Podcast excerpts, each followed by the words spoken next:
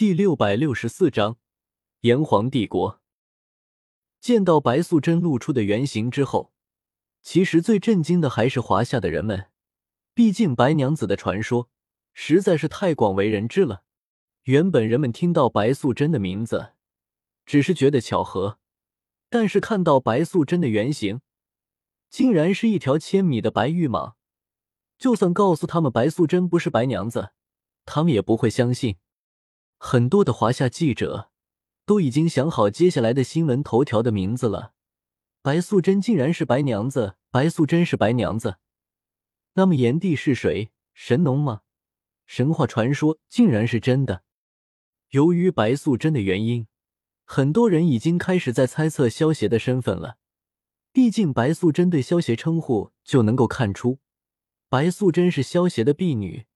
可是连白素贞都心甘情愿的当萧协的婢女，那么萧协的身份又会是什么呢？萧协被称为炎帝，加上炎帝集团。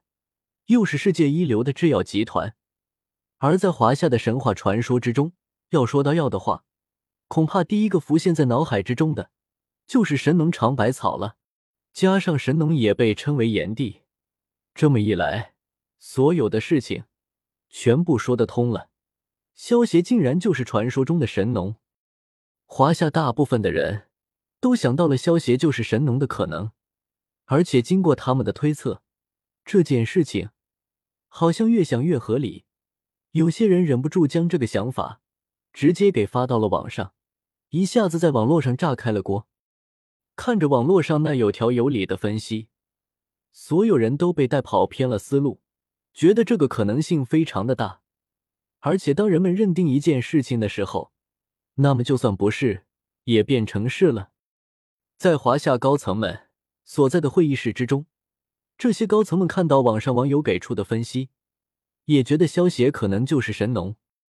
为首的唐庄老者看到这个可能后，这才有些恍然大悟的说道：“我说华夏的国力明明比不上美国，为什么萧协给我们的延寿丹会和美国的一样？原来他竟然是华夏人的老祖宗，难怪会偏向我们华夏。”其他的华夏将领们原本心中还有些不确定。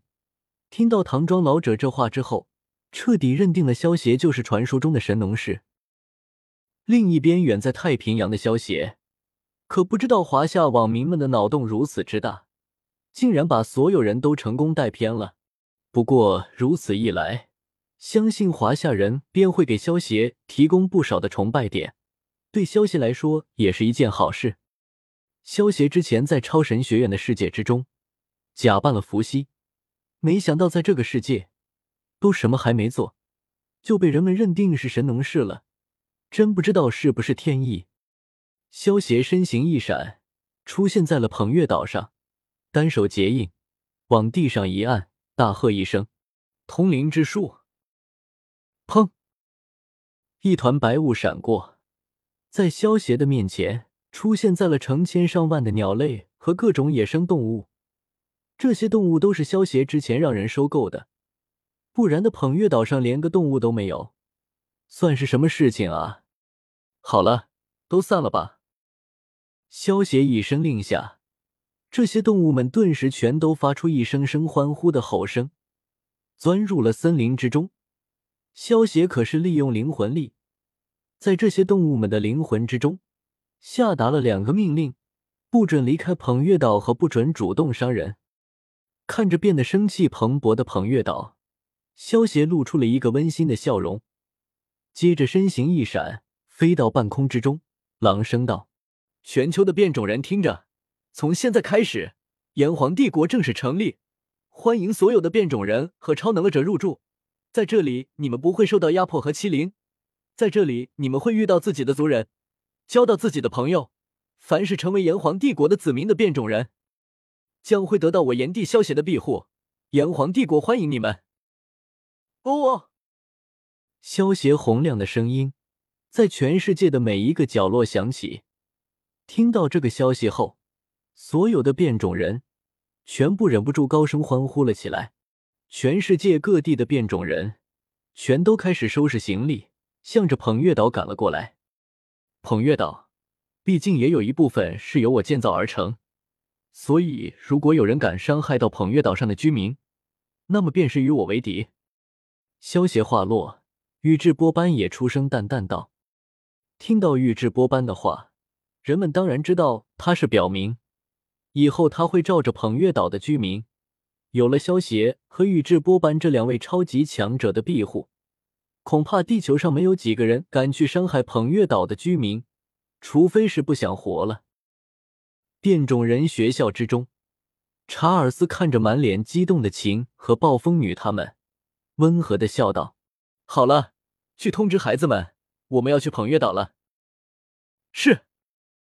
秦他们闻言，连忙开心的去通知变种人孩子们了。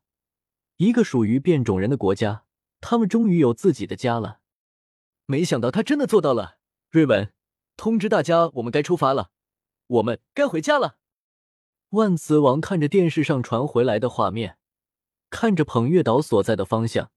对模型女说道：“是。”模型女用力的点了点头，一脸喜悦的转身离开了。当萧协宣布炎黄帝国成立的时候，全世界都震动了，尤其是美国这些超级大国，更是忌惮不已。不过他们却都没有出声反对，毕竟就连一个白素贞，他们都没有把握对付，更别说对付神秘莫测的萧协了。他们怎么敢出声反对呢？而且萧协的炎帝集团也不是吃素了，虽然表面上看不出什么，但是炎帝集团却已经在暗中在各国扶植了属于自己的官员。不说其他的国家，就说米国，米国的议员之中有三分之一的议员背后都有炎帝集团的扶持，更何况就连现任的美国总统爱丽丝。都可以算是炎帝集团的半个手下，他可一直希望能够抱上萧协这个粗大腿呢。在网上，关于萧协就是神农氏的这件事，已经异常的火热了，整个华夏的人们都是争论不休。